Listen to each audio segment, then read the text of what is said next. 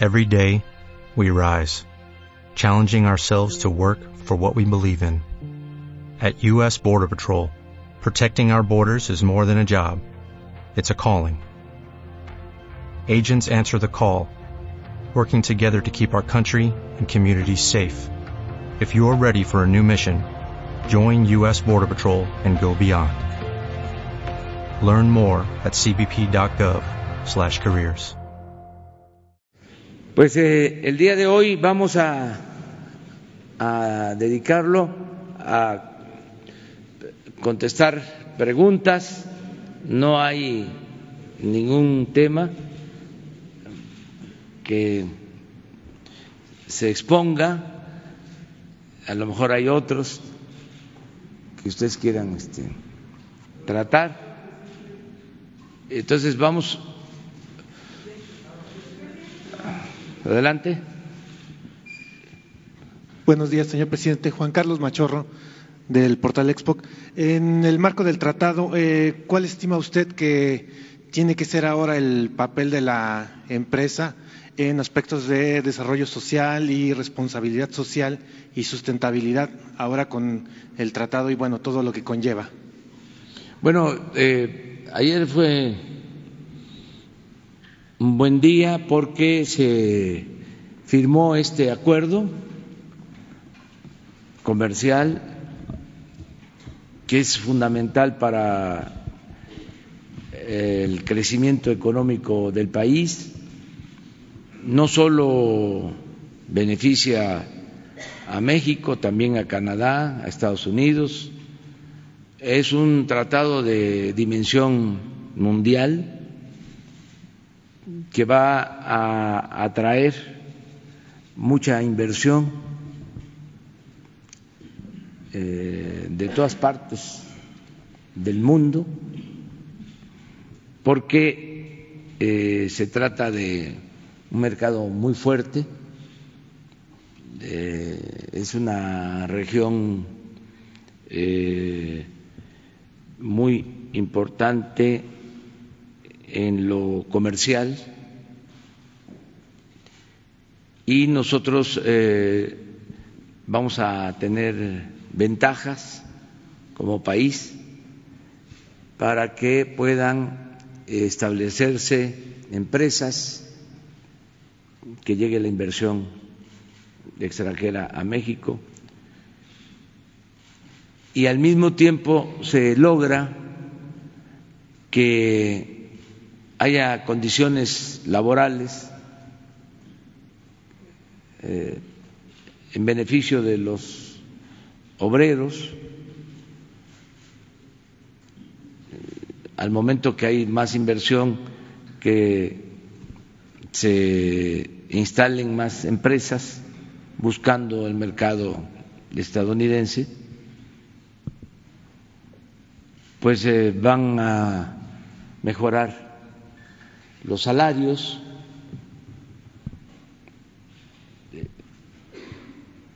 independientemente de la política nuestra de aumentar eh, el salario,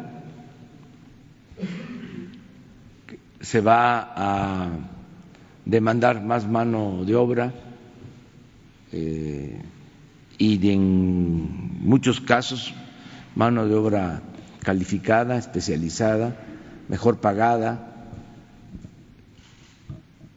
Al mismo tiempo, no se va a permitir que haya sindicatos blancos, es decir, que eh, supuestos líderes sindicales negocien con las empresas a espalda de los trabajadores,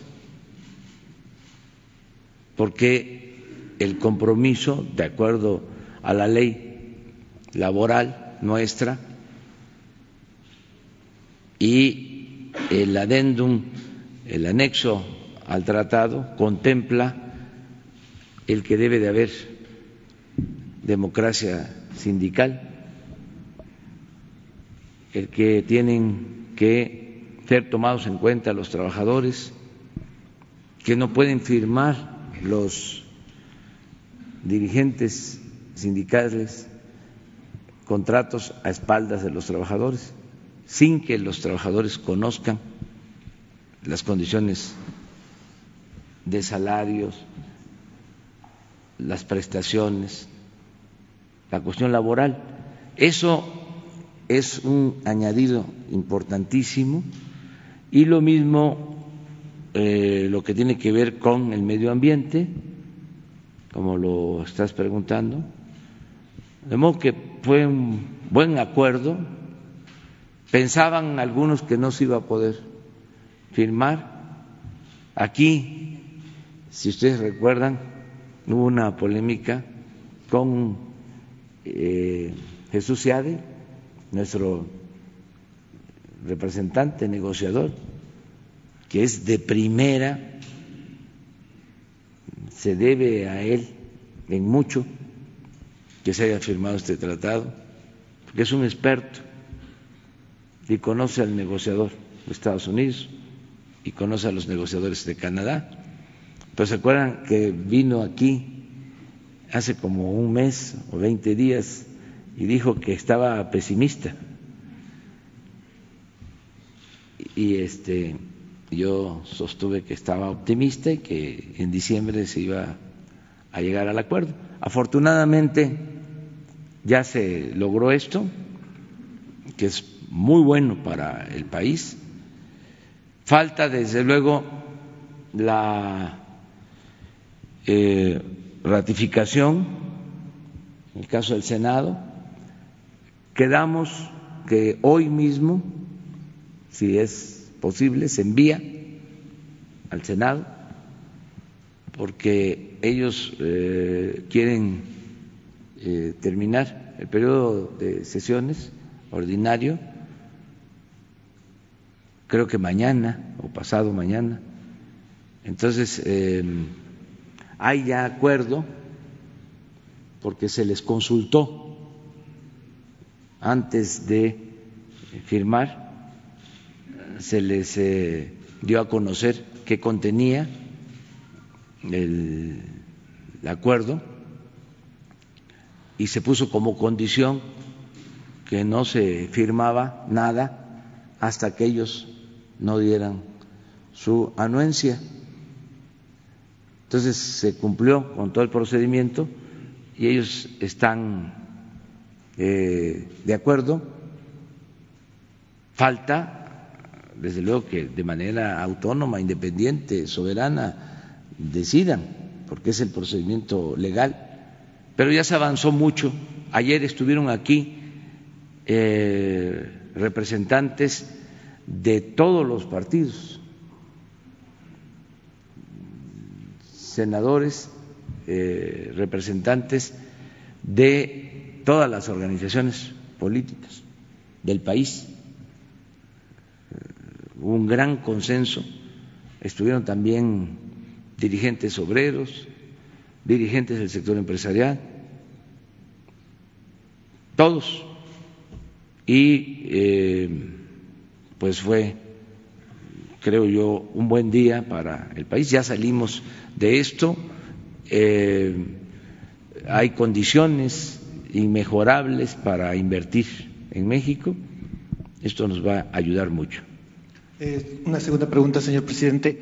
¿De qué manera estima usted que las empresas que son más responsables y sustentables lograrán impulsar una mayor productividad al país en el marco del TEMEC? Muchas gracias. Bueno, eh, va a haber más competencia, eh, yo creo que más ocupación de mano de obra, es decir, más empleo, mejores salarios y al mismo tiempo eh, más productividad y más cuidado al medio ambiente. Además, eso también se acordó, eh, el que se cuide el medio ambiente. Los eh, demócratas en Estados Unidos plantearon esos dos temas, la cuestión laboral y el medio ambiente.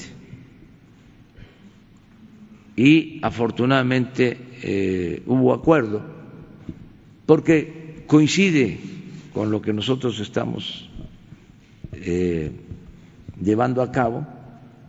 Si ustedes revisan nuestro plan de desarrollo, pues se habla de la democracia sindical, de mejores condiciones salariales y de el respeto al medio ambiente. Y en la legislación que se aprobó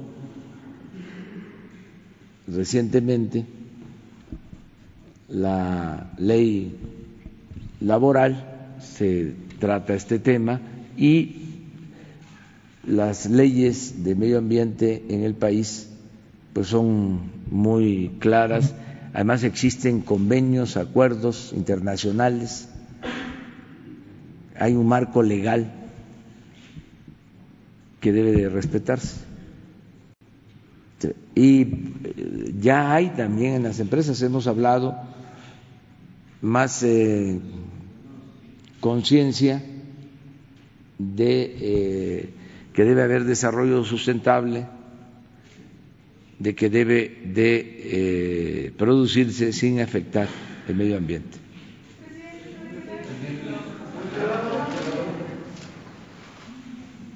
Tres y vamos por acá. Buenos días, presidente. Jocelyn Gutiérrez. Para comentarle que en la app de político.mx dimos a conocer que Felipe Calderón dijo desconocer los hechos que se le imputan a Genaro García Luna. En ese sentido, preguntarle si existe la posibilidad de que otros exfuncionarios del expresidente sean investigados o si él mismo también pueda estar bajo investigación. Y si me puede permitir otra pregunta más, por favor. Bueno, acerca de esto. Eh Comentarles que es una investigación, como es sabido, que se lleva a cabo en Estados Unidos a partir de la detención y extradición de Guzmán Loera. Eh, se hacen las investigaciones y eh, al parecer de ahí eh, resulta la implicación de Genaro García Luna. Ayer la Fiscalía en México emitió también un comunicado hablando de eh, abrir un expediente. No sé si había una investigación en proceso o se abre el expediente a partir de los hechos que eh, conocemos de esta investigación que llevan a cabo en Estados Unidos. Eh, nosotros vamos a ayudar en todo lo que podamos en la investigación, todo lo que nos solicite la Fiscalía, en el entendido de que se trata de un organismo autónomo, eh, todo lo que se solicite, sobre todo en eh, movimiento de dinero, en bienes, lo que tiene que ver con inteligencia financiera. Hoy eh, estuvo en la mañana Santiago Nieto y él es el encargado pues de darle seguimiento a operaciones financieras y se acordó que todo lo que se tenga se envíe a la Fiscalía, que es la instancia encargada de investigar sobre este asunto y proceder legalmente. ¿No le han revelado más datos sobre el caso? ¿Mande? ¿No le han revelado más, más datos sobre el caso? No, lo que ya se sabe es bastante fuerte porque es eh, el mismo juzgado en Estados Unidos que trató el asunto de Guzmán Loera es parte de la misma investigación. no es eh, algo que eh, haya surgido de último momento, lleva tiempo de esa investigación. Y por último, presidente, ahora fueron los diputados los que rechazaron la minuta en materia de fuero. Preguntarle si usted piensa hablar con Mario Delgado, Ricardo Monreal para sacar este tema más adelante. Sí, lo tenemos que este, resolver. Yo envié una iniciativa con este propósito para quitar el fuero y no hay acuerdo entre el Senado y la Cámara de Diputados. Entonces, hay que eh, atender este asunto lo más pronto posible y llegar a un acuerdo para que se apruebe y cancelar los fueros de todos los servidores públicos. Entonces hay una discrepancia porque eh, se habla en la iniciativa que enviamos nosotros de que al presidente se le juzgue mm, por delitos graves, antes nada más o hasta ahora, porque sigue vigente, se le puede juzgar al presidente por traición a la patria.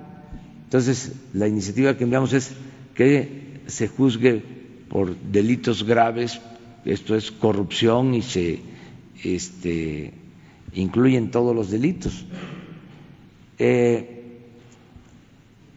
en el Senado se agrega que se actúe lo igual para senadores y para diputados, se envía a la Cámara de Diputados y la Cámara de Diputados tiene eh, la visión de que eh, en el caso de diputados y de senadores, eh, en vez de, este, quitar los fueros, se les otorgan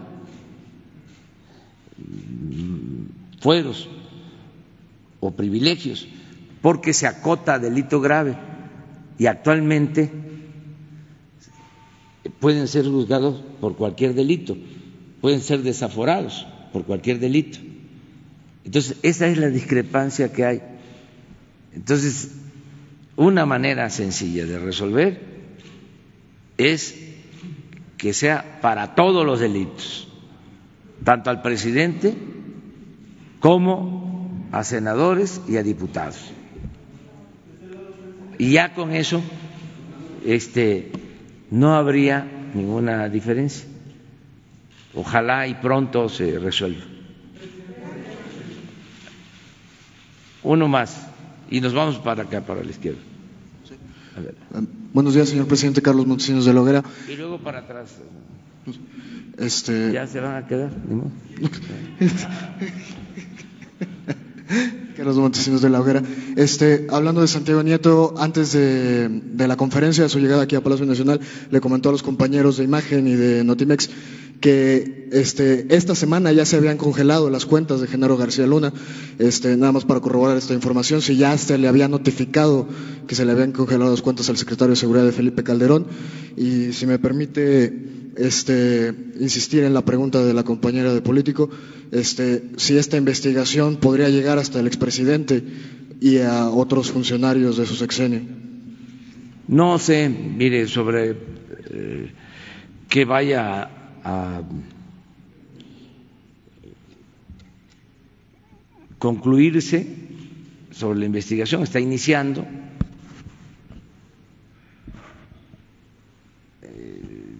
cuando se trata de una investigación de este tipo, pues es lo mismo que sucedió cuando inició lo de Guzmán Loera. Se investiga, se escucha testigos, hablan todos. En Estados Unidos tienen un sistema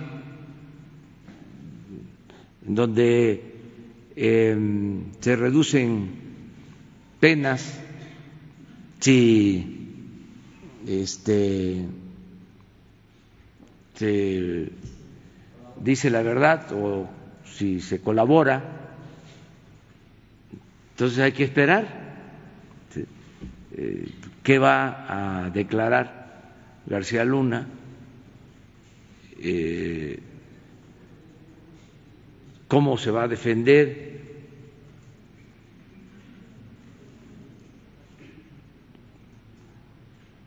Hay que ver también lo de los bienes.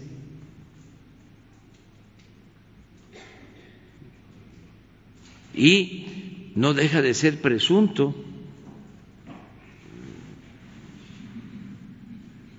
responsable de delitos porque está empezando el proceso. Entonces, cualquier persona tiene derecho ¿no? a la defensa. Que los presidentes tenían conocimiento de todo. De todo. Entonces, en este caso, eh, Felipe Calderón pudo haber tenido conocimiento de estos sobornos millonarios que recibió Genaro García Luna. Es que eh, se va a saber por qué está en curso la investigación. García Luna va a declarar, van a declarar testigos, se tiene que conocer eh, si hubo dinero de por medio, la acusación va en ese sentido, de que hubo sobornos para eh, proteger a una organización delictiva. Entonces, se tiene que demostrar eh, quién recibió ese dinero, eh, a dónde fue ese dinero, cómo se repartió ese dinero, seguirle la pista al dinero. y conocer la verdad pero no podemos nosotros este, adelantar este, ningún juicio. Tenemos que actuar de manera responsable. La lección es de que no debe de eh, reinar el dinero la lección es que el dinero, así como es un medio para el intercambio comercial, mercantil, un bien para adquirir otros bienes, así también la ambición al dinero es muy eh, perversa.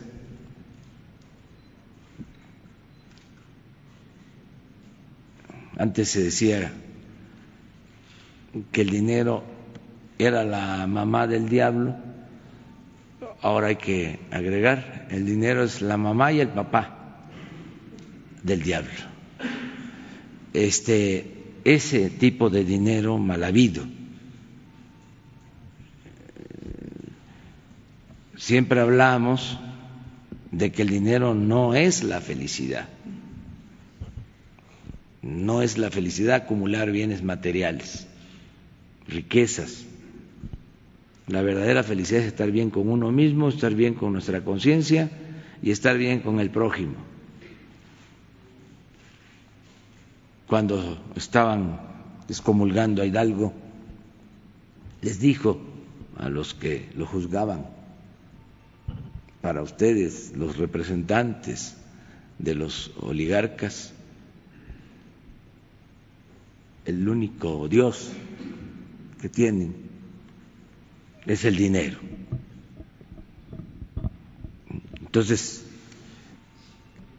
tener cuidado con eso esas ambiciones. no eh, a lo material. Por eso es tan importante la honestidad. Es un valor supremo. Y a veces se olvida. El dinero puede generar felicidad, pero transitoria, efímera.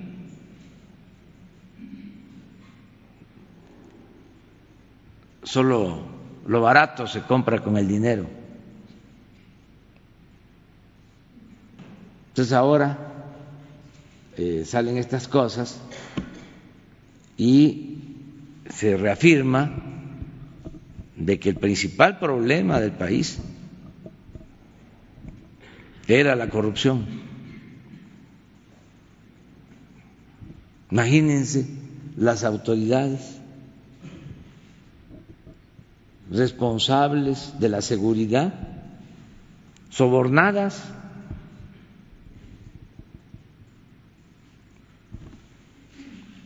Ahora sí que este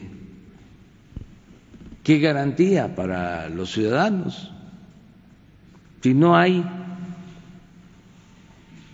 una frontera entre autoridad y delincuencia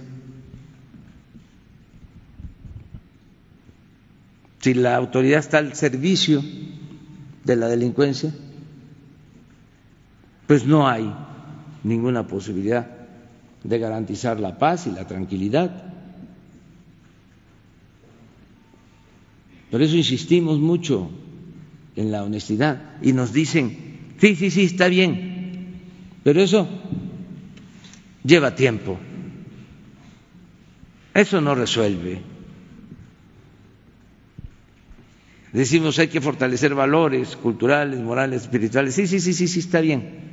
Sí, pero eso es este, predicar. Eso no resuelve el problema. Tiene que haber empleo, tiene que haber bienestar.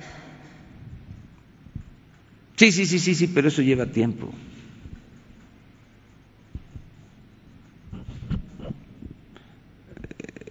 ¿Por qué eh, apostaban al otro modelo, al de el uso de la fuerza? Al final de cuentas, imagínense ustedes una persona sin convicciones, sin ideales, sin principios, encargado de reprimir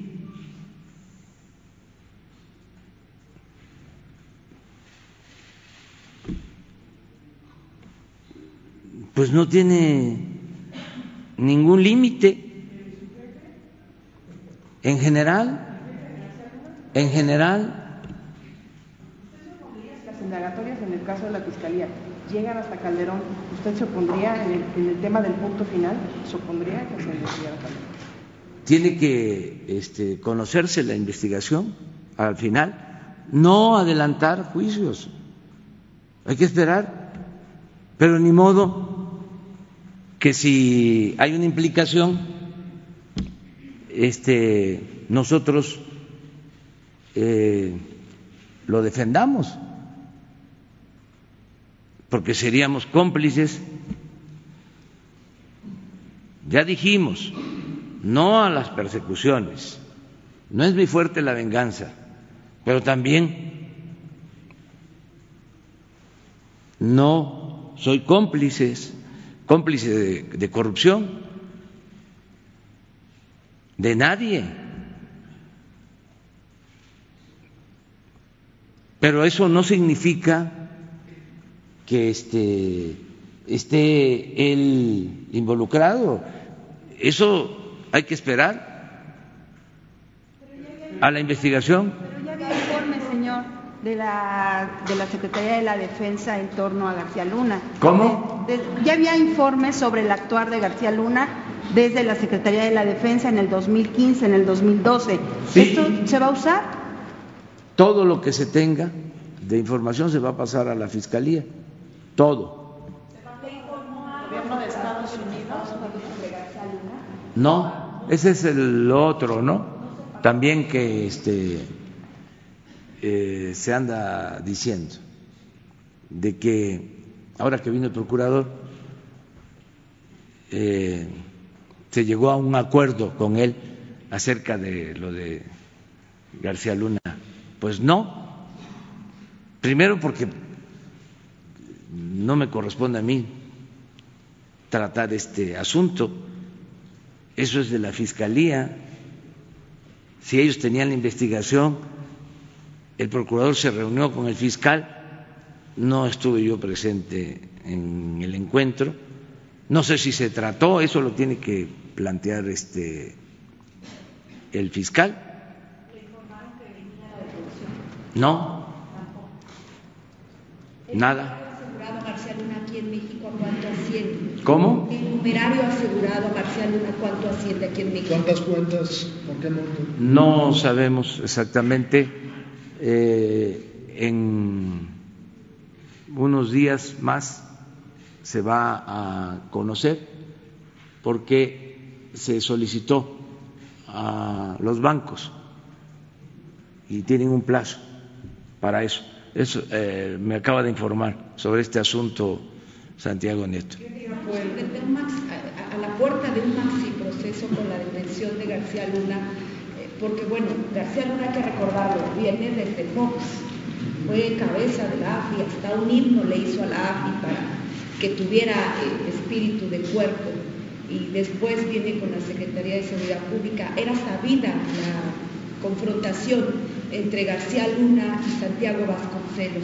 Se decía en la antes Procuraduría General de la República que García eh, Luna defendía a Joaquín El Chapo Guzmán y que el resto del asiedo se dedicaba a combatir al resto de las organizaciones criminales. El gobierno de México, ¿qué investigó, qué ha investigado respecto de esto? Sí, Nosotros no este, hicimos ninguna investigación sobre esto.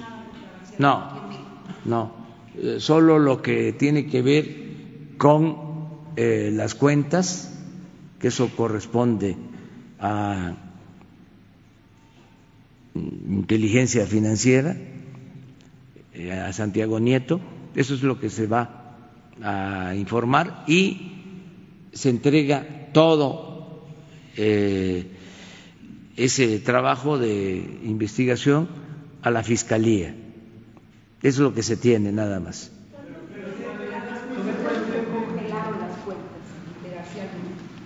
No tengo este, el dato eh, preciso. Se congelaron cuentas de este, personas vinculadas a la delincuencia o presuntamente vinculadas a la delincuencia y eh, lo que nos eh, informó hoy Santiago es de que están por entregar eh, la información, los bancos, sobre las cuentas de este señor García Luna. ¿Están o no están congeladas las cuentas de García Luna?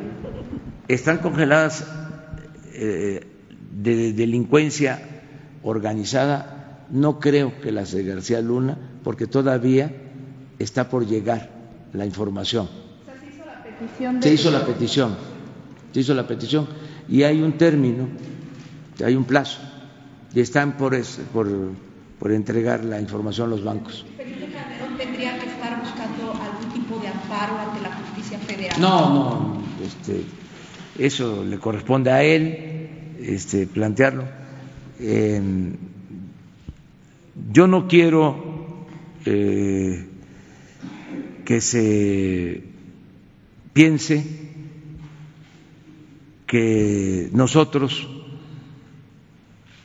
estamos eh, aprovechando esta circunstancia para eh, atacar a Calderón, al expresidente Calderón, aún con todo el daño que nos hizo no solo a mí, al país, porque todo esto comenzó, no hay que olvidarlo, con el fraude electoral.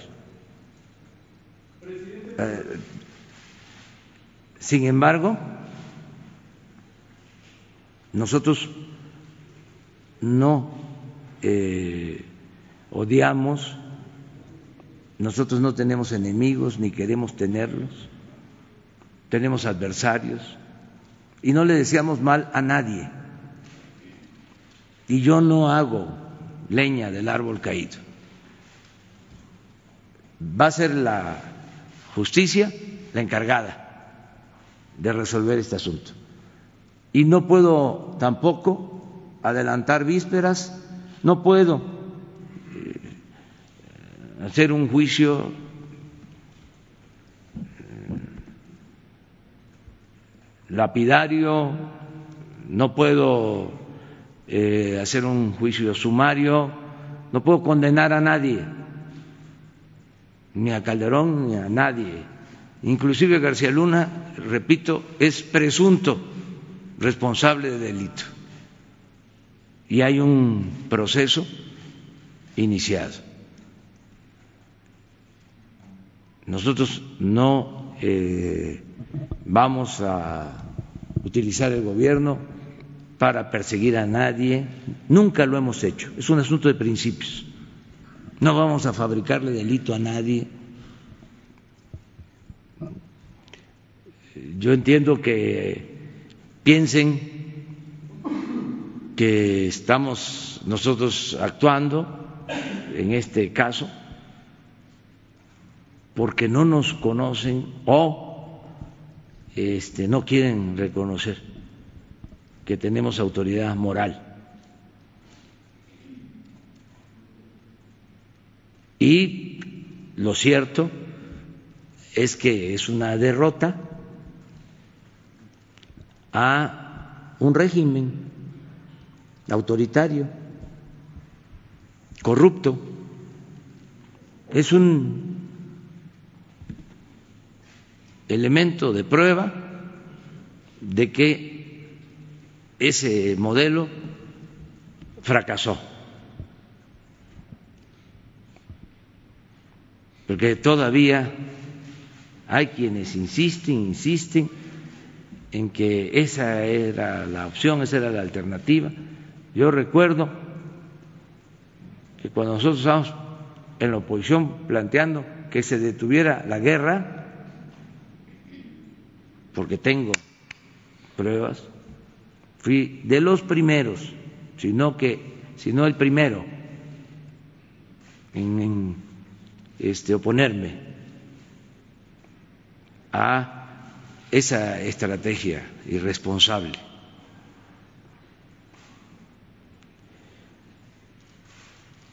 Cuando estábamos en eso, García Luna tenía fascinado a los periodistas, no a todos, pero a los más famosos. Me acuerdo que los metía a un cuarto, a una especie de búnker, y les mostraba pantallas y salían de ahí a escribir maravillas, a decir cosas extraordinarias. Era el gran personaje. Sí, creo que hasta lo premiaban aquí y en Estados Unidos también, como el policía del mundo. Bueno, eh, hay una revista famosa eh, mundial, ¿se acuerdan que siempre el secretario de Hacienda mejor del mundo, el mejor presidente del mundo, eh, y aquí venían a decirnos este, de que era este, la panacea, todo eso, ¿no? Eh, pero así estaba la, situación. Y eh, la mano dura, cosas eh, lamentables, dañinas. Bueno, todavía estamos padeciendo de esa estrategia. Toda esta descomposición que se dio fue a partir de entonces. a partir de este, tomar esa decisión. Esto viene eh, desde la Policía Federal. Todavía eh, habían defensores de la Policía Federal cuando se creó la Guardia Nacional, que por qué una institución como la Policía Federal iba a desaparecer cuando este llevaba tiempo sin resultados, además sin profesionalismo, sin disciplina. Había que este, limpiar, había que iniciar una estrategia nueva, distinta, que está empezando, no ha sido fácil para nosotros por esa herencia, pero vamos a demostrar que es posible garantizar la paz, la tranquilidad de otra manera. Y eh, hay cosas que son fundamentales. Una de ellas es precisamente la honestidad, aunque tenga que ver con el asunto de la seguridad. Imagínense un servidor público deshonesto que es capaz de recibir sobornos, que lo que le importa es el dinero, el triunfar a toda costa, sin escrúpulos morales de ninguna índole, pues si eso es lo que eh, prevalece, dicen, la experiencia. No, no, no, no, no, que me perdonen, es la honestidad lo más importante, que resistan los servidores públicos la tentación, que prefieran dejarle a sus hijos pobreza, pero no deshonra. Eso es lo más importante de todo, que aguanten los cañonazos, que ahora ya no son de 50 mil, no es como la época del presidente Obregón, de los cañonazos de 50 mil pesos. Ahora son más fuertes. Entonces, una gente sin principios, sin ideales, que lo vuelve loco el dinero, lo material, los lujos, las residencias, los departamentos en el extranjero los carros últimos modelos, la ropa de marca, pues no resiste, no aguanta. Y esto tiene que ver también con lo político electoral. El ganar como sea, haya sido como haya sido. No sé quién lo dijo, pero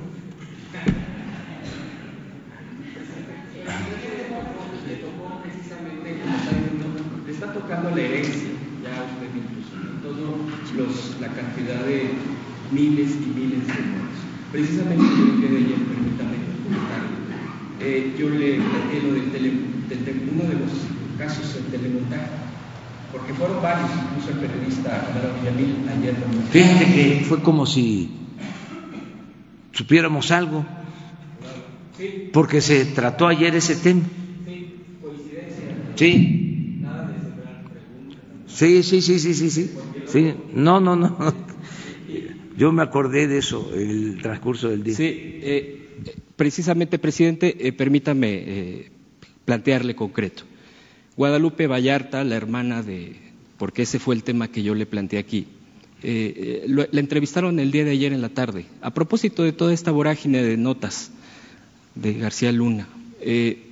ella afirmó ya a un periodista, a Julio Hernández, que entregó una carta ya en enero de este año aquí en en oficialidad de partes de presidencia, que ya hizo llegar, porque usted dice, ah, pues que pueden intervenir si hay una petición por escrito. Ya la hicieron, e incluso también mencionó el día de ayer en la misma entrevista que tuvo una reunión eh, también con los funcionarios, el subsecretario Encinas y la Secretaría de Gobernación, eh, la licenciada Olga Sánchez.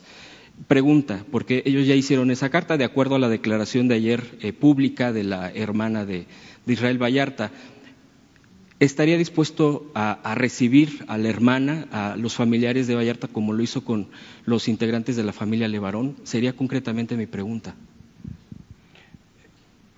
Quizá eh, yo no, pero sí, le daré instrucciones desde ahora eh, a la licenciada Olga Sánchez, para que lo reciba a los familiares.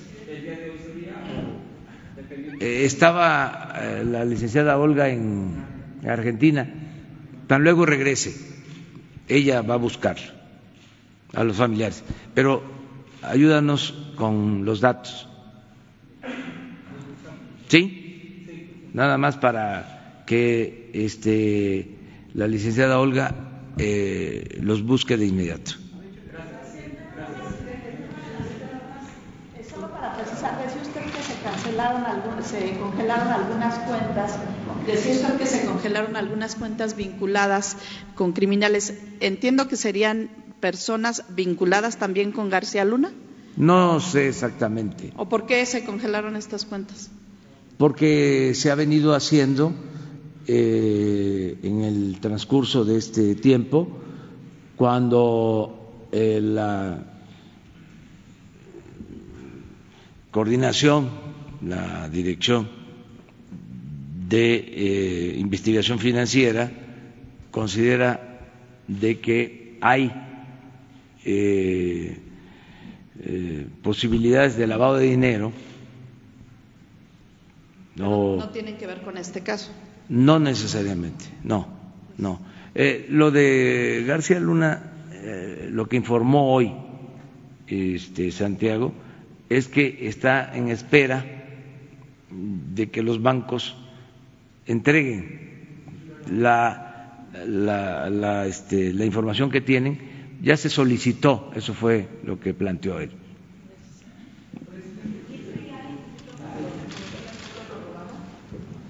Buenos días, señor presidente. Daniel Marmolejo, de la Cuarta República, Voces del Periodista, con el documental Guerra Híbrida.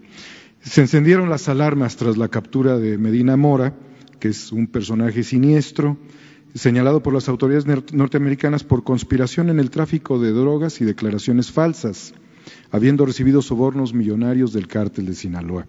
Durante el juicio al Chapo salieron los nombres de Calderón, y de Peña Nieto, como aquí se ha mencionado, y la periodista Anabel Hernández señaló eh, al expresidente Vicente Fox por haber recibido dinero del mismo cártel para la liberación del Chapo Guzmán de ese penal de máxima seguridad sin necesidad de cavar hoyos por la puerta grande. En el año 2012, a pocos días de haber asumido la presidencia Peña Nieto, una investigación del Departamento del Tesoro de Estados Unidos señaló que el banco HSBC había lavado 881 millones de ese mismo cártel durante el periodo 2006 al 2010 que corresponde a Felipe Calderón. Eh, dicho lavado, pues eh, solamente fue atendido por las autoridades norteamericanas, igual que ahora el caso de Medina Mora, y correspondería, hubiese correspondido al procurador de ese entonces, pues un procurador de la opacidad, Neblina Mora. La justicia sí opera en Estados Unidos, pero en México, como lo señaló usted, a los delincuentes al salir se les devuelven los dineros. Ahora la Fiscalía de México está armando una carpeta, pero la verdad, señor presidente, esto es un tortuguismo oportunista. Vamos muy detrás de estas investigaciones. Eh, hay un debate en redes sociales si conviene la extradición o no de Medina Mora. Consideramos muchos que si Medina Mora continúa con su proceso en Estados Unidos sin pedir la extradición, eh, el tema de la investigación a los expresidentes pudiese dar resultados más en Estados Unidos que en México. Eh, la verdad también llega un momento oportuno para las autoridades mexicanas y quizás para la FEPADE que poco útil ha sido, y así también ha sido señalada en estos espacios, debido a que sería un grave error darle una constancia a un nuevo partido político de los amigos del amigo del Chapo Guzmán. ¿Qué pasaría si Fox y Calderón, con estos instrumentos políticos, llegaran a ocupar curules en la próxima legislatura, por la vía que fuera, y tener esa impunidad? Eh, instruiría, señor presidente, a las distintas fiscalías a investigar el financiamiento y lo que resulte ante los posibles riesgos que genera o pudiera generar la organización civil Libertad y Responsabilidad Democrática AC, que se ostenta como México Libre y donde participan Felipe Calderón y Margarita Zavala de Calderón, sin que esto se entienda como una persecución, sino como un acto preventivo? Gracias, señor presidente. Bueno, primero eh, comentar esto. Nosotros no eh, perseguimos a nadie, me refiero a los eh, opositores nuestros, eh, insisto, no es mi fuerte la venganza, nunca haría eso. Yo he padecido de persecución política y por principios no actuaría de esa manera. Sí vamos a ayudar en la investigación, en lo que nosotros eh, sabemos o lo que nosotros eh, podemos indagar sobre este tema. Y esa es la instrucción que se ha dado, no es solo en este caso, en todos. Cuando se conoce de la comisión de un delito, cuando se conoce que hay eh, corrupción o, eh, lavado de dinero, pues se tiene que mm, dar eh, vista, se tiene que informar a la instancia correspondiente, en este caso a la Fiscalía. Nosotros vamos a entregar todo a la Fiscalía, eso es lo que puedo decirles. No somos iguales, ¿por qué? porque no encubrimos. Esa es una pequeña diferencia. Así como no este, perseguimos a nadie por ser opositores, tampoco encubrimos. ¿Por qué este, eh, había corrupción y no se castigaba a los responsables porque había encubrimiento, impunidad. Entonces este, se tapaban unos con otros. Nosotros ya no somos tapadera. Esa es la diferencia. Entonces vamos a este, pasar a la Fiscalía, que es un organismo autónomo, toda la información que tengamos, pero no con el propósito de eh, perseguir políticamente, de tomar represalias a opositores, aún tratándose de personas que nos hicieron mucho daño y le hicieron mucho daño al país aunque este, ellos eh, piensen lo contrario, pero aún así, y tiene que haber un auténtico Estado de Derecho, y ahora hay independencia, hay autonomía, fiscal tiene que actuar. Nosotros acercar información, la que tengamos, para este caso Decirles también que ayuda mucho todo esto a purificar la vida pública. Siempre he creído que la justicia no solo es castigar, la justicia es prevenir, es castigar, pero sobre todo prevenir. En ese sentido, es muy bueno esto, para que los que se sentían intocables y pensaban que con el dinero, con las influencias, lo podían todo, pues que se den cuenta de que no es así. No es así.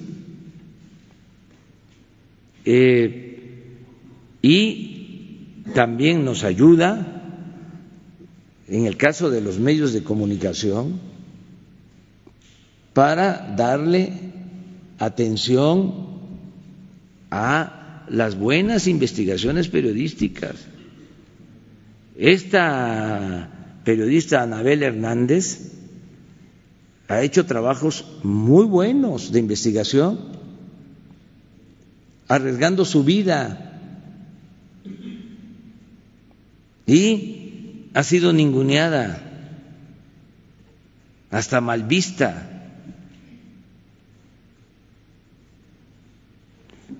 Porque ese periodismo no se hacía, o se hacía y eh, se veía como algo marginal.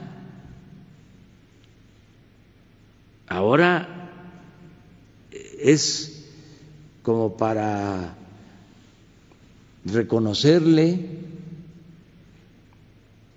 de que ella ha estado tratando el tema. Y así otras periodistas, fíjense que no es para ofender, pero destacan las mujeres. ¿eh? Ana Lilia, sí, es otra. Que ha hecho investigación en situaciones también así delicadas.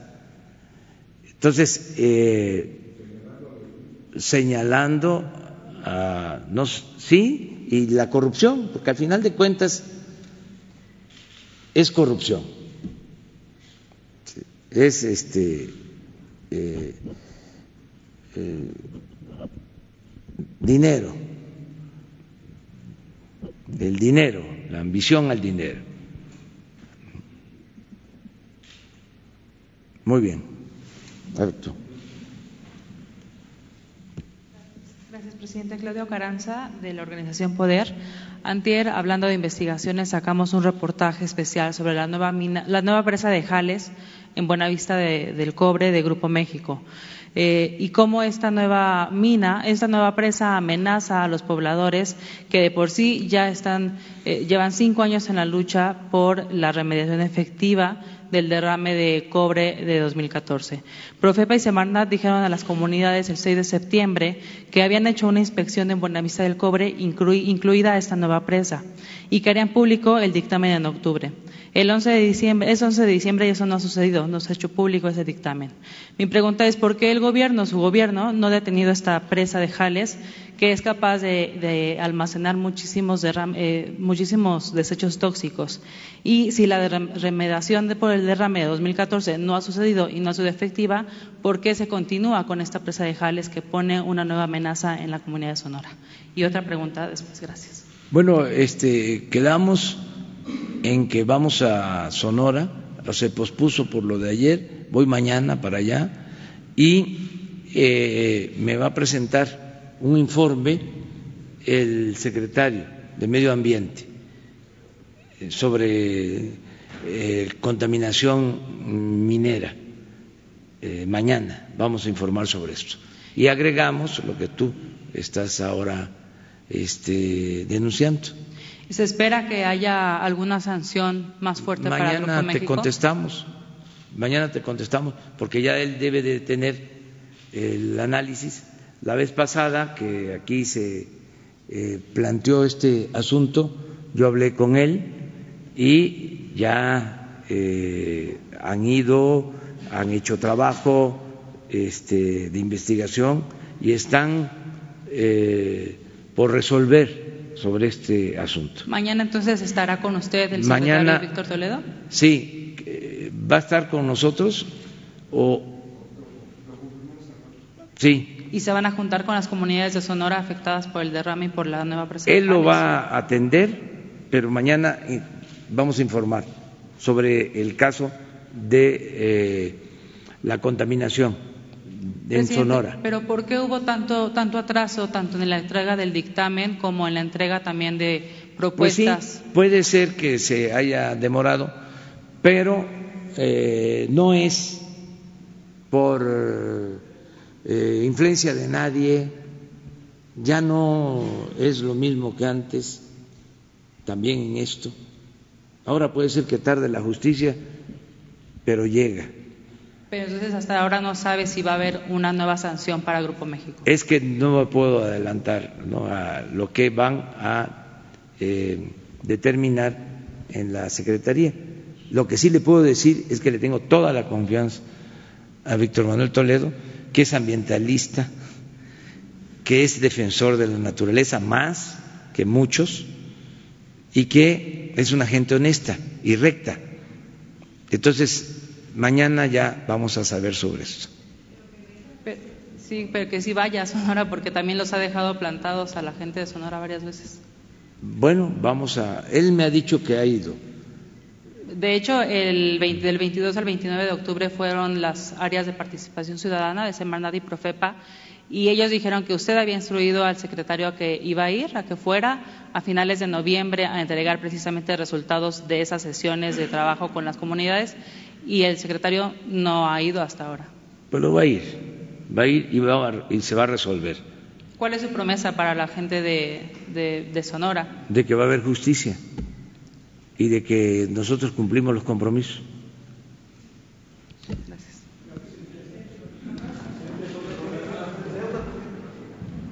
Buenos días, presidente. Alberto Rodríguez, de SDP Noticias. Eh, volviendo un poco al tema del tratado comercial que se firmó con Canadá y Estados Unidos ayer. Eh, aquí estuvo presente Gustavo de Hoyos, el líder de la Coparmex, y bueno, comparó, criticó la manera en que se negoció, dijo que una semana más y se hubiera cedido el istmo de Tehuantepec a Estados Unidos, dijo que, que actuó con un santanismo México a la hora de la negociación. Curioso porque Santana fue presidente seis veces, eh, Gustavo de ellos va a ser presidente cinco veces de la Coparmex. ¿Cuántas veces? Seis veces Santana y cinco veces. No, seis veces. Bueno, a lo mejor tengo mal el dato, en fin. Eh, pero bueno, ¿qué opinión tienes, eh, qué, qué, le responde a, a Gustavo de Hoyos que dice que usted es el presidente que más ha cedido ante Estados Unidos desde Santana? Pues que este eh, respeto su derecho a manifestarse y no comparto su punto de vista. Si a esas vamos, yo diría que él está eh, haciendo eh, campaña política porque quiere ser candidato de un partido conservador en Baja California. Si a esas vamos y es un indicio nada más por su comportamiento, porque no representa realmente a los empresarios. Es como una especie de dirigente de un partido, pero tiene todo su derecho de manifestarse. Y en, un segundo tema, eh, ¿ya se tiene previsto cuánto va a subir el salario mínimo el año que entra? Precisamente la Coparmex y otras organizaciones empresariales hablan de que se puede dar un aumento al salario mínimo del, del mismo monto de 16% que se dio en ese año o incluso más. En ese sentido, en un tema parecido, hay una organización de empresas que acordaron no dar salarios menores a 6.500 pesos a todos sus empleados. Están algunos bancos, algunas empresas grandes, sobre todo de, Monterrey, casi todas. Eh, ¿Usted invitaría a que otras empresas vayan más allá del salario mínimo y den como suelo, como piso, 6.500 pesos mensuales? Sí, este, vamos a llegar a un acuerdo como se logró para este año. Estamos ya trabajando en eso. Un acuerdo de eh, sector obrero y del sector empresarial. Y vamos bien. en este acuerdo para buscar un consenso. Desde luego tenemos que ser respetuosos de lo que también decida, porque es la instancia legal, la comisión para la definición de eh, el salario mínimo. Pero ya vamos a, a resolver y vamos bien y hay buen ánimo, ya hay disposición de todos de que se mejoren los salarios.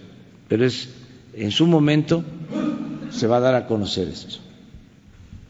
Ya se está trabajando y también además de la fijación del salario mínimo, del aumento en el salario mínimo, eh, hay libertad para que todas las empresas puedan eh, aumentar más el salario. Eso ya es una situación que corresponde a cada empresa. Em, pueden ir más allá de lo que establezca la ley en eh, esta nueva ética de las empresas de tratar bien a sus trabajadores.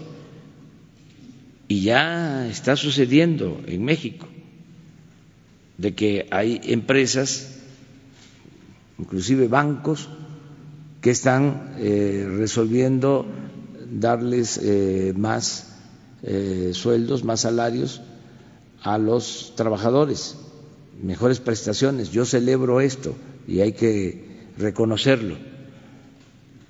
Pero en la fijación del aumento del salario sí es un acuerdo entre las partes y ya pronto se va a tener eh, una propuesta.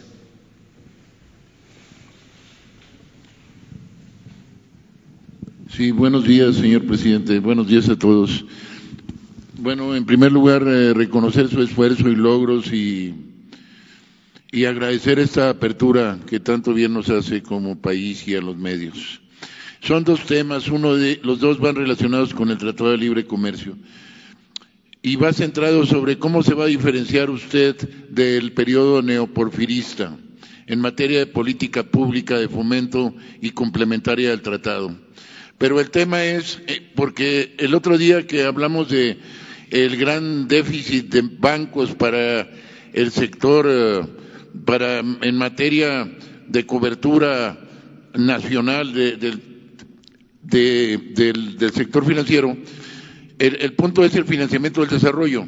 Bien sabemos que aparte de ese gran faltante que ya detectó y está tratando de paliar, en materia de financiamiento productivo, existe una incipiente penetración histórica. O sea, el financiamiento como porcentaje del PIB es mejor, es menor que en Brasil, que en Argentina y que en Chile. Y también, pues por lo tanto, tenemos una insuficiente inclusión financiera que ya detectó. ¿Cómo se va a diferenciar al periodo neoclásico de teoría del laissez-faire, laissez dejar hacer y dejar pasar con una economía de bienestar? Pues bien sabemos que la concentración de créditos es muy fuerte y que eh, no le llega a los MIPIMES.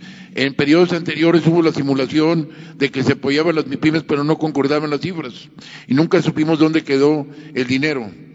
Es un alto porcentaje de ganancia. El spread, denominado spread, diferencia entre la tasa activa y la pasiva es mayor hasta tres veces que en muchos lugares en el resto del mundo. Y bueno, pues también una desigualdad regional. Hay regiones que no hay financiamiento del desarrollo privado. Y pues tenemos un año, me apena decirlo, sin presencia de Bancomex. Bancomex en los periodos anteriores no cumplió con su misión. Por el contrario, andaba buscando fondos para dárselos al Ejecutivo en lugar de fomentar el comercio. Existe el antecedente histórico del Instituto Mexicano del Comercio Exterior, que fomentaba la apertura y fomentaba la exportación. Bueno, está por por pendiente eh, la economía, el Secretaría de Economía que prometió que iría a Monterrey, hay una pequeña oficina. la, la promesa de que aduanas iría a Nuevo Laredo y la promesa que en la FINSA, que ha tenido presencia nula cada vez menor para efectos prácticos en los productores nacionales, a Reynosa. Y bueno, en materia del tratado, ya nomás acortando, que es muy importante, nos estamos en una situación de, decisiva. El Tratado de Libre Comercio incrementó el comercio, pero no disminuyó la desigualdad en la distribución del ingreso, tampoco incrementó el valor agregado y tampoco incrementó el contenido regional. ¿Va a ser esta la misma historia? Porque no vemos una diferencia entre la política neoliberal y la economía de bienestar con rectoría del Estado. Seguramente es cuestión de tiempo, porque el determinante del crecimiento del Producto Interno, eh, del Producto Per cápita creció cero en 25 años creció cero y el crecimiento creció al 2%, pero la población a 1.9 se anuló. Entonces yo veo que estamos muy contentos con el TLC, pero no veo que estén anunciando política complementaria. Es la misma historia que en el 94, los complementarios, el ambiental y el laboral. Pero no pasó nada y el Senado de aquel entonces puso un colofón en el dictamen, que se aprobaba siempre y cuando hubiera una política industrial efectiva. y se hizo justo lo contrario. Pues ya voy a mejor este, cortarle aquí, pero me inquieta que no haya una política pública complementaria porque el tratado no es una panacea per se. Gracias. No tienes toda la razón. Eh, no se puede eh, apostar solo al tratado. no se puede eh, apostar solo al comercio exterior. Durante mucho tiempo nuestro Producto Interno Bruto eh, en lo relacionado con las exportaciones era muy limitado. Teníamos eh, exportaciones del 7% con tasas de crecimiento del 6%. Y ahora que tenemos eh, exportaciones del 40%, tasas de crecimiento del 2. Es lo que estás planteando. Bueno, la diferencia es que nosotros estamos impulsando también lo que llamamos la economía popular y estamos impulsando el mercado interno no es lo mismo la política salarial del periodo neoliberal que la política salarial que estamos llevando a la práctica. Para eh, diferenciar, no es la misma política de aumento de precios, no hay gasolinazos Eso hace la diferencia. Y eh, se está demostrando que era un mito el que si aumentaba el salario iba a haber inflación. O sea, sí eh, es distinto. Además, no había en el periodo neoliberal rectoría del Estado en el desarrollo económico Ahora se desempolvó el artículo 25 de la Constitución y existe la Rectoría del Estado. Y esto eh, ayuda para eh, que el Estado procure un desarrollo más equilibrado, más horizontal en todo el país. Por ejemplo, ahora el Estado está promoviendo inversión y desarrollo en el sureste. Entonces, sí es importante el tratado, pero no es lo único. Estamos hablando como de cuatro o cinco acciones para impulsar la actividad productiva de México. Ahora, lo del tratado es un ancla importantísimo,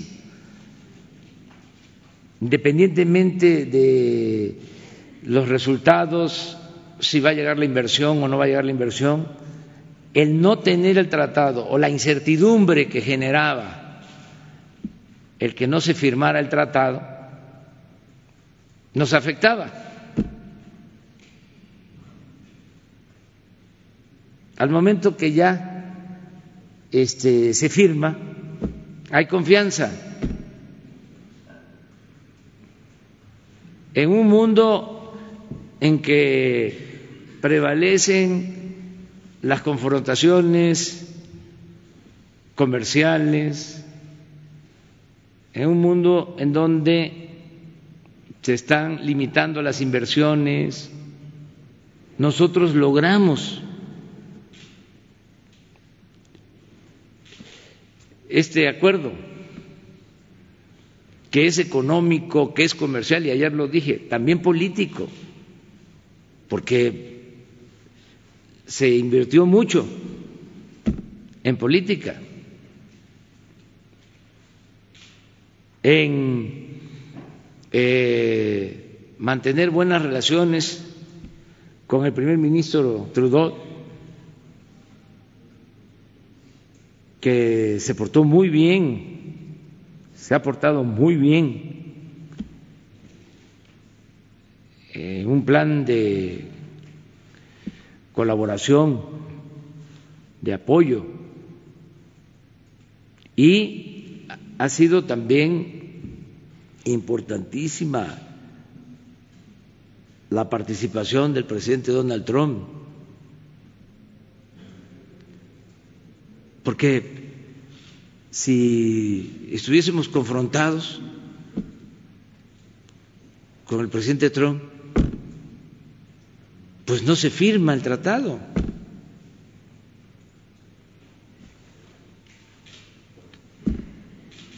Entonces, él ha actuado de manera responsable y ha habido una relación de respeto mutuo.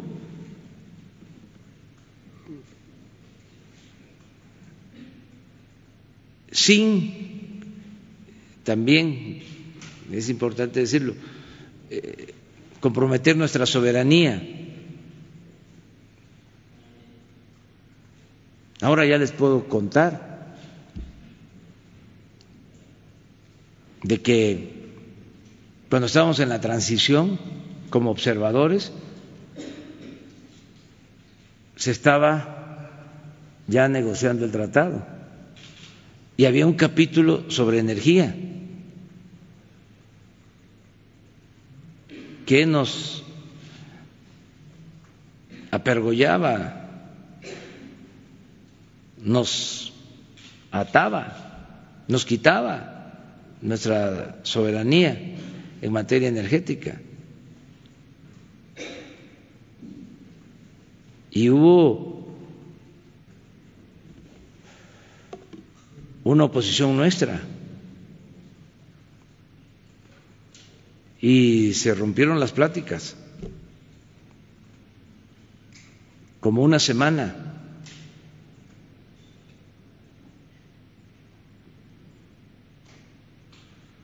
Y no cedimos.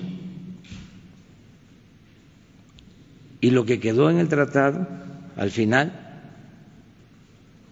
fueron dos párrafos y lo que dicen esos dos párrafos es de que México es un país libre, independiente, soberano y que tiene el manejo pleno de sus recursos energéticos, en especial del petróleo.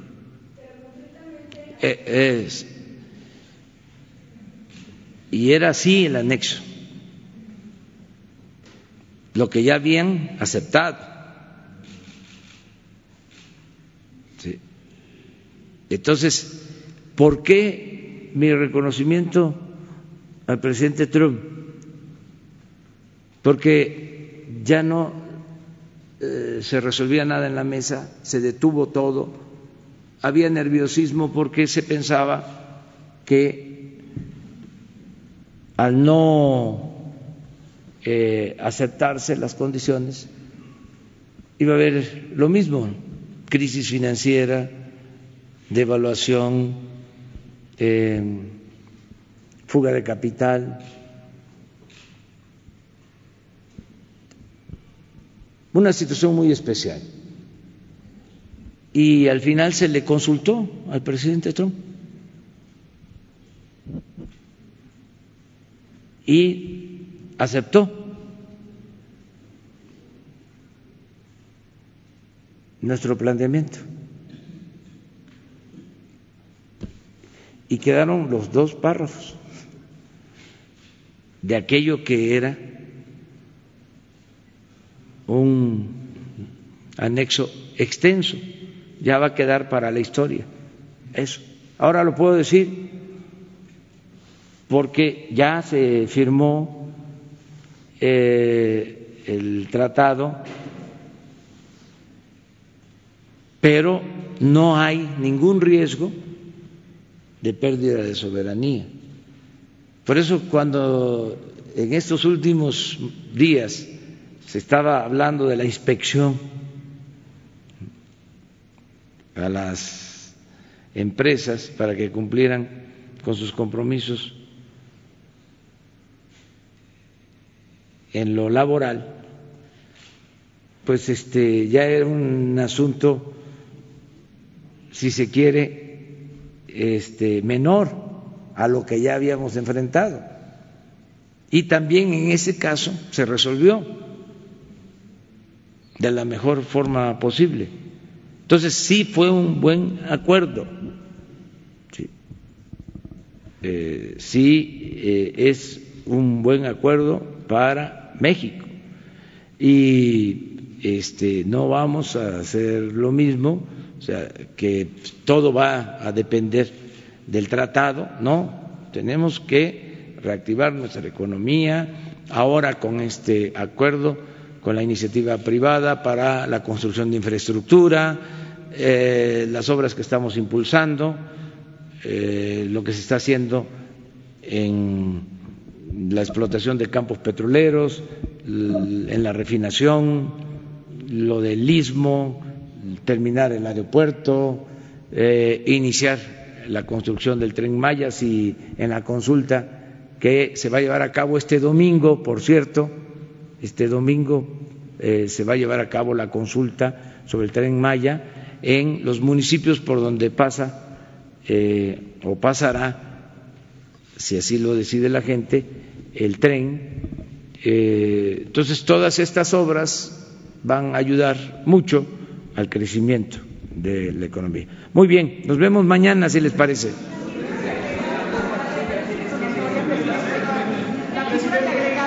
Quedamos en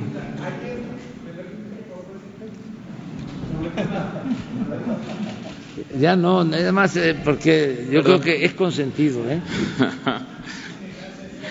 Sí, es consentido, sí, sí, ahí se ve la no la tendencia, la ¿Eh? Presidente, eh, Luis Méndez de la agencia Notimex. Presidente, la homofobia en este país mata.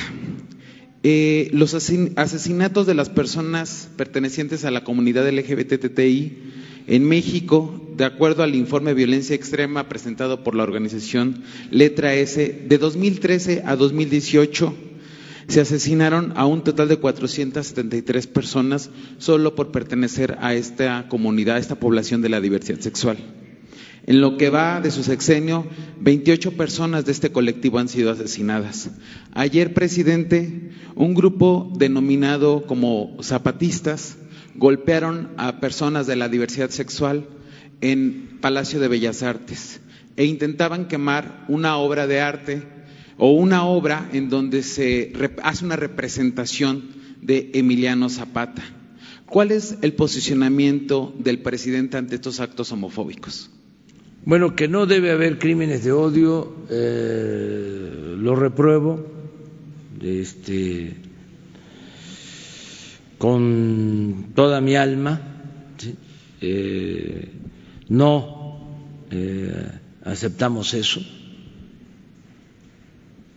Eh, tenemos que ser respetuosos, no solo ser tolerantes, ser respetuosos de todas las manifestaciones eh, del pensamiento, mm, de la diversidad sexual, de las libertades. Este asunto de retrato de Emiliano Zapata ha generado polémica. Yo eh, estoy pidiéndole a la Secretaría de Cultura que atienda eh, este asunto para que eh, se busque la conciliación. No estoy de acuerdo con la violencia, con las agresiones, no estuve de acuerdo con lo que pasó ayer de que este, se agredió a este, integrantes de eh, las organizaciones que defienden la libertad. Creo que no es ese el camino. Eh, también tengo que decir, porque cuento con información, que Mm, esta organización que participó, sí, la UNTA no necesariamente responde a eh, la inconformidad manifestada por la familia Zapata. O sea, eh, ellos lo hicieron eh, por decisión propia para no este, mezclar las cosas. Entonces voy a pedirle a la Secretaría de Cultura que hable con todos y que se busque un acuerdo y que se respete la libertad, que se respete eh, la libertad. Este Presidente, pero la pintura se quedaría en la exposición, ¿sería así? Es que habría que ver eh, qué opina la familia, escucharlos Presidente, y llegar a un acuerdo. Presidente, con todo respeto, no prohibir. La, familia opina que la representación que se hace de Emiliano Zapata denigra la imagen del caudillo.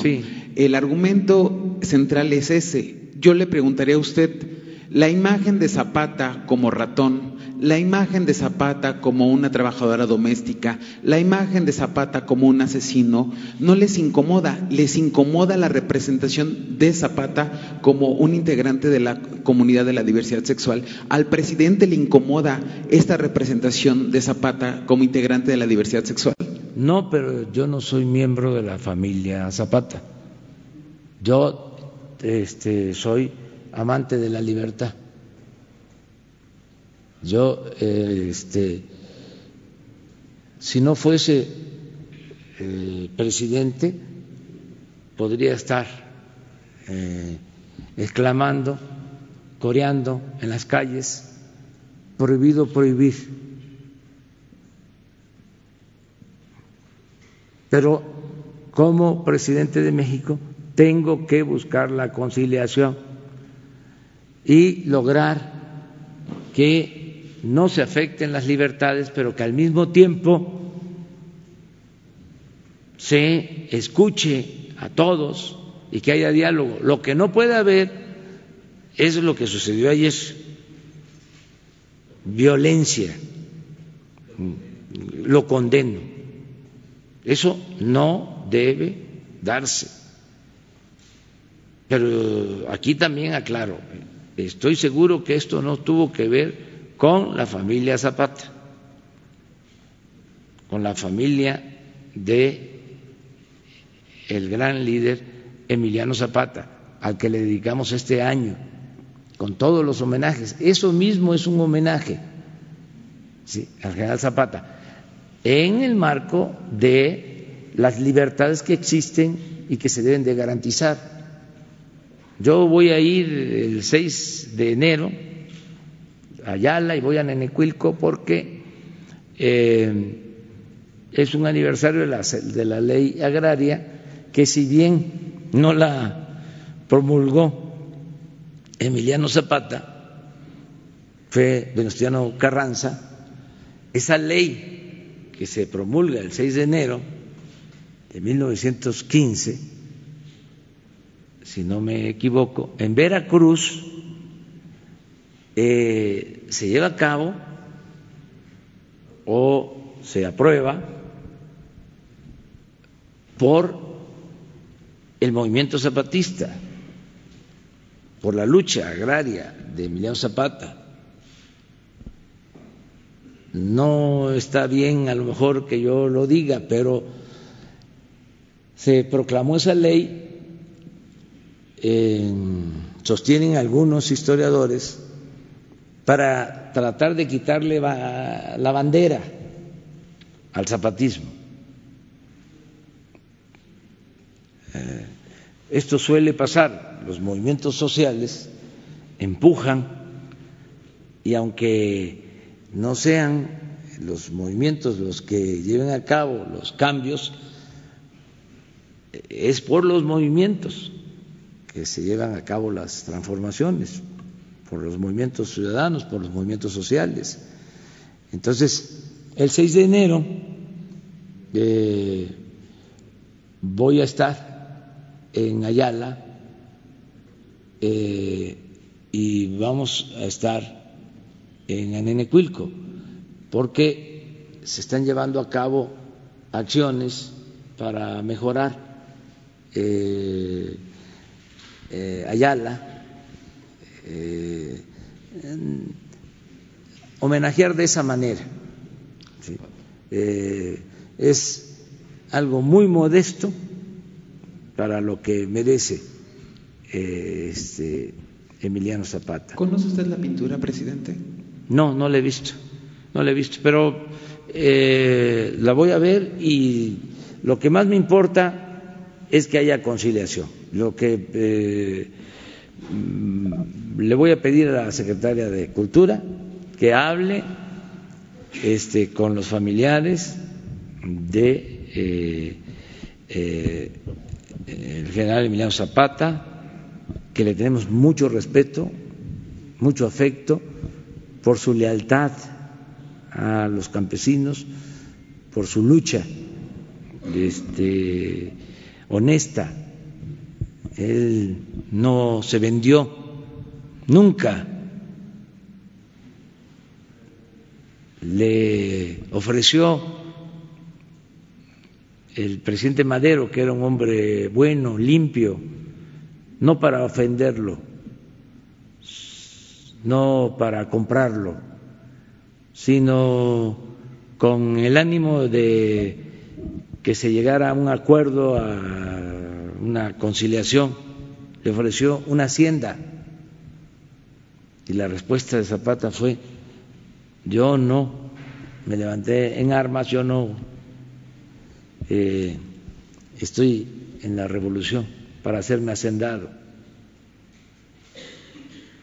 Entonces, sí estamos hablando de un gran dirigente. Em, por eso hay que buscar el acuerdo, pero al mismo tiempo los artistas tienen toda la libertad y no puede haber censura.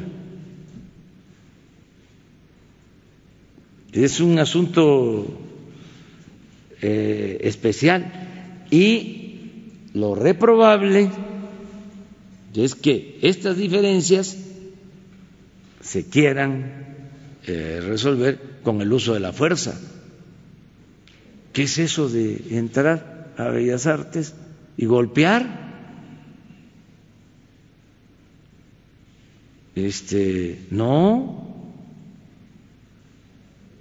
Eh, eso eh, es totalmente reprobable. Entonces, buscar un acuerdo, yo creo que se va a lograr. Conozco a la mayoría de los miembros de la familia del general Emiliano Zapata y es gente de primera, todos, todos, todos, todos.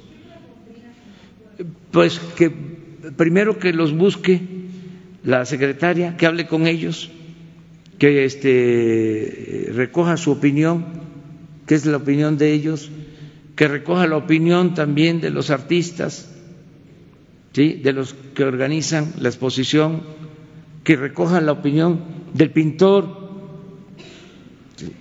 y alguien sí tiene que este, ayudar. Alguien tiene que ayudar. O sea, estoy seguro de eso. Estoy seguro. Eh, hay formas, siempre hay formas. Si hay respeto. O sea, que se escuchen. A veces lo que hace falta es eso porque hay incomunicación y ahí es donde entran los oportunistas, porque no deja de haber en este asunto oportunismo y eh, otros propósitos, otros propósitos. Entonces, por eso hay que atender hoy mismo el asunto. Claro que sí, todos, y aquí también, en Palacio Nacional, y en todo México, en todo el país. Y eh, se condena los crímenes de odio. Muy bien, nos vemos mañana. If you only have a 401k, you're not getting the most for retirement. Wait, what? Add a Robinhood IRA on top, then they'll boost it by 3%. You can do that? And if you transfer in any retirement account, you get 3% on top of that. Is there a limit to the match? No limit. Robinhood Gold gets you the biggest contribution match of any IRA on the market. Sign up for Robinhood Gold at Robinhood.com slash boost by April 30th. Subscription fees apply. Investing involves risk. 3% match requires gold for one year from first match. Must keep IRA for five years. Match on transfers subject to additional terms and conditions. Robinhood Financial LLC member SIPC.